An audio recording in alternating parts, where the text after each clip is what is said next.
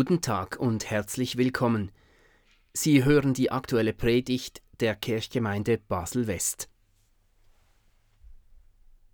Dass die Geschichte von der Gottesbegegnung Abrahams und Sarahs in Mamre uns als Adventsgeschichte vorgelegt ist, hat mich etwas überrascht. Aber es ist eine Adventsgeschichte. Hört den Text. Der Herr erschien Abraham im Hain Mamre, während er an der Tür seines Zeltes saß, als der Tag am heißesten war. Und als er seine Augen aufhob und sah, siehe, da standen drei Männer vor ihm. Und als er sie sah, lief er ihnen entgegen von Tür seines Zeltes und neigte sich zur Erde und sprach, Herr, habe ich Gnade gefunden vor deinen Augen, so geh nicht an deinem Knecht vorüber. Man soll euch ein wenig Wasser bringen, eure Füße zu waschen und lasst euch nieder unter dem Baum. Und ich will euch einen Bissen Brot bringen, dass ihr euer Herz labt. Danach mögt ihr weiterziehen. Denn darum seid ihr bei eurem Knecht vorübergekommen. Sie sprachen, tu, wie du gesagt hast. Abraham eilte in das Zelt zu Sarah und sprach, eile und menge drei Maß feines Mehl, knete und backe Brote. Er aber lief zu den Rindern und holte ein zartes Fußkalb und gab's dem Knechte, der eilte und bereitete es zu. Der trug Butter und Milch auf und von dem Kalbe, das er zubereitet hatte, und er setzte es ihnen vor und blieb stehen vor ihnen unter dem Baum, und sie aßen. Da sprachen sie zu ihm, wo ist Sarah, deine Frau? Die antwortete drinnen im Zelt sprach er, ich will wieder zu dir kommen übers Jahr. Siehe, dann soll Sarah, deine Frau, einen Sohn haben. Das hörte Sarah hinter ihm, hinter der Tür des Zeltes. Und sie waren beide, Abraham und Sarah, alt und hochbetagt, so dass es Sarah nicht mehr ging nach der Frauenweise. Darum lachte sie bei sich selbst und sprach, nun, da ich alt bin, soll ich noch Liebeslust fahren und auch mein Herr ist alt. Da sprach der Herr zu Abraham, warum lacht Sarah und spricht, sollte ich wirklich noch gebären, nun da ich alt bin? Sollte dem Herrn etwas unmöglich sein? In diese Zeit will ich wieder zu dir kommen, das Jahr. Dann soll Sarah einen Sohn haben. Da leugnete Sarah und sprach, ich habe nicht gelacht, denn sie fürchtete sich. Aber er sprach, es ist nicht so, du hast gelacht.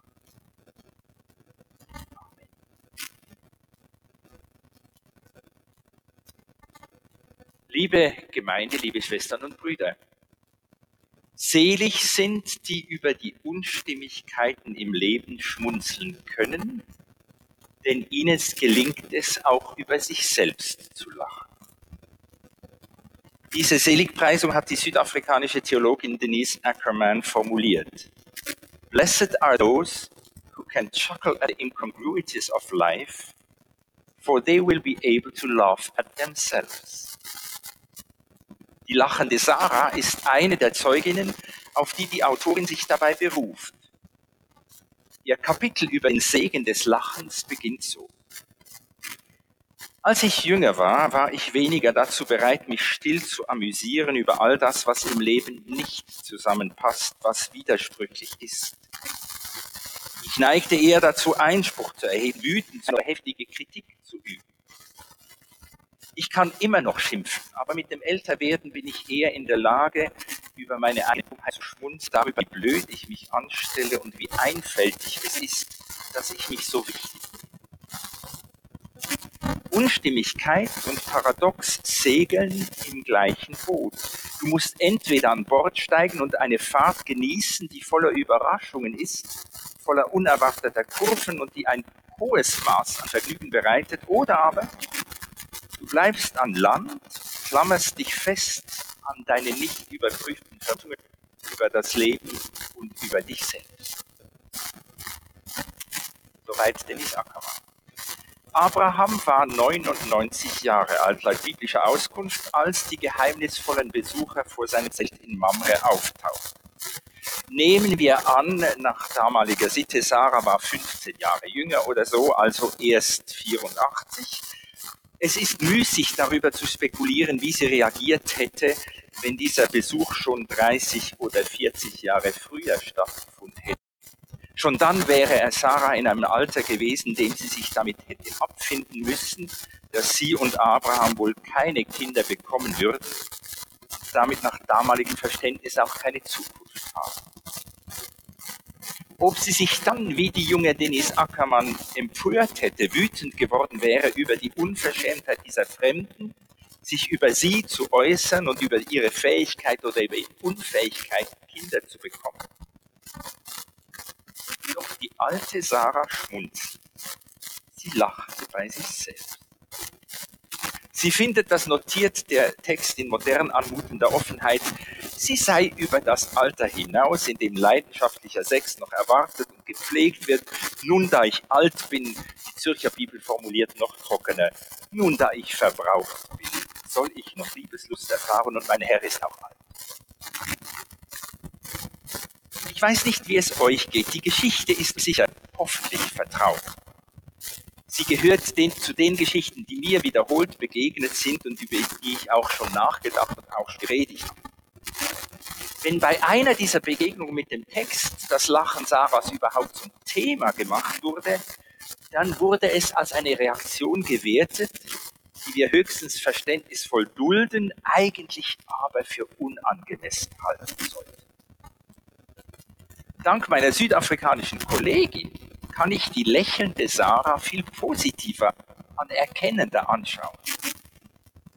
Abraham mag als Stammvater des Glaubens betrachtet und verehrt werden. Sarah ist die Stammmutter all derer, die den Bosheiten des Lebens, den Gemeinheiten der Mächtigen, den perfiden Winkelzügen des Schicksals mit entwaffnendem, subversivem Humor begegnen. Denis Ackermann schreibt, können wir darüber lachen, wie absurd die Lage der Menschen und unsere eigene in der Welt ist? Ist es nicht besser, über die ständige menschliche Dummheit zu lachen, als sie zu verspotten und zu verlachen? Denn so werden wir bewahrt vor jeglicher Neigung zu Überheblichkeit und Einbildung. Diese Art von Lachen findet das erheiternd, was unstimmig ist und nicht aufgeht. Es zeichnet sich durch Toleranz aus und entsteht aus der Fähigkeit, sich in andere hineinzuversetzen. Es heilt und befreit viel mehr als Hohn und Spott.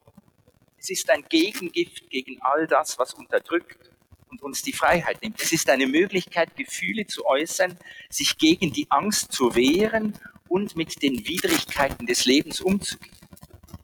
Wenn wir anerkennen, wie idiotisch vieles im Leben ist, dann kann Lachen eine Waffe sein gegen das Zerstörerische des Leidens. Lachend zeigen wir, dass wir uns weigern, vom Leiden kontrolliert und vernichtet zu werden. Ich will meine Überzeugung nicht aufgeben, dass es ein Segen ist, sich über die Unstimmigkeiten des Lebens amüsieren zu können. Der Ausdruck einer Hoffnung, die niemand unterdrücken kann. Die Fähigkeit, über die Welt und über sich zu lachen, also als adventliche Haltung. Sarah als Urmutter all derer, die Witze machen konnten, Humor zeigen in Situationen, in denen es eigentlich nichts zu lachen gab. Ich bin ja noch ein Kind des Kalten Krieges. In den 1960er Jahren kursierten verschiedene Sammlungen von Flüsterwitzen aus dem Osten. Noch gibt es Fragen, auf die ich am liebsten die Antwort gäbe, die beginnt mit im Prinzip ja, wie damals die Antworten von Radio Jerewan. Und natürlich begleitet mich auch seit der Kindheit ein oder mehrere Bände mit jüdischem Witz, weil die Kinder von Sarah und Abraham diejenigen sind, die offenbar von ihrer Urmutter am besten gelernt haben, wie du mit feinem, selbstironischem Humor dich dagegen wehrst, klein gemacht, ausgegrenzt, diskriminiert oder sogar verfolgt wird. Sarah lächelt. Sie weiß, wie absurd es ist, dass Abraham und sie 25 Jahre vorher aufgebrochen waren aus ihrer Heimat. Sie waren dem Ruf des, und Versprechen des Ewigen gefolgt. Sie hatten sich darauf eingelassen, dass sie das Land, in dem sie ankommen, sich niederlassen und zu einem großen Volk würden, erst noch gezeigt bekämen. Sie hatten der Verheißung geglaubt, dass aus ihnen ein großes Volk würde. Doch was war Wirklichkeit geworden bis jetzt? Mit Lot, dem Neffen, hatten sie sich zerstritten. Was an Familie da war, war zerbrochen. Der Versuch, durch eine Form von Leihmutterschaft wenigstens den ersten Kern einer Großfamilie zu kreieren, war zwar erfolgreich gewesen.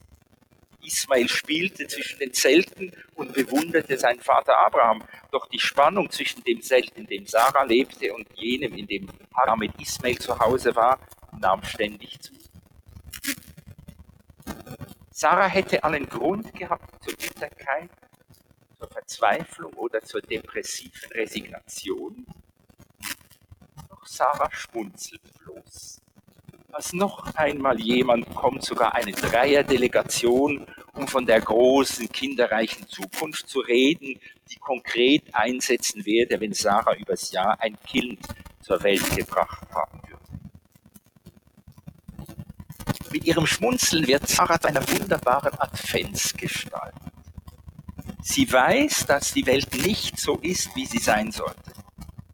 Sie weiß, dass das, was sie erlebt, nicht die Erfüllung der Pläne und Verheißungen Gottes ist. Sie weiß, dass es keinen Sinn hat, wenn sie sich aufreibt, sich selbst fertig macht, im hoffnungslosen und sinnlosen Bemühen, aus eigener Kraft und mit eigenen Mitteln das schaffen zu wollen, worauf sie hofft und was vom Ewigen zugesagt ist. Sarahs Schmunzeln ist kein Zeichen von Resignation. Es ist kein Zeichen dafür, dass Sarah die Welt und Gott in Ruhe lassen will. Doch es ist ein Zeichen dafür, dass Sarah die Grenzen anerkennt, die ihr gesetzt sind. Sie kultiviert keine Allmachtsfantasien. Sie bildet sich nicht ein, sie könne und müsse die Welt oder auch nur ihre eigenen Pläne retten. Sie hat begriffen, dass das Leben kein geschlossenes System sein darf, in dem alles aufgeht. Sie lebt um Gottes Willen mit offener Zukunft. Denn schließlich gehört es wesentlich zum Gott des Lebens, dass seine Wege und Worte paradox sind, also eben nicht überprüfbar und kontrollierbar stimmig.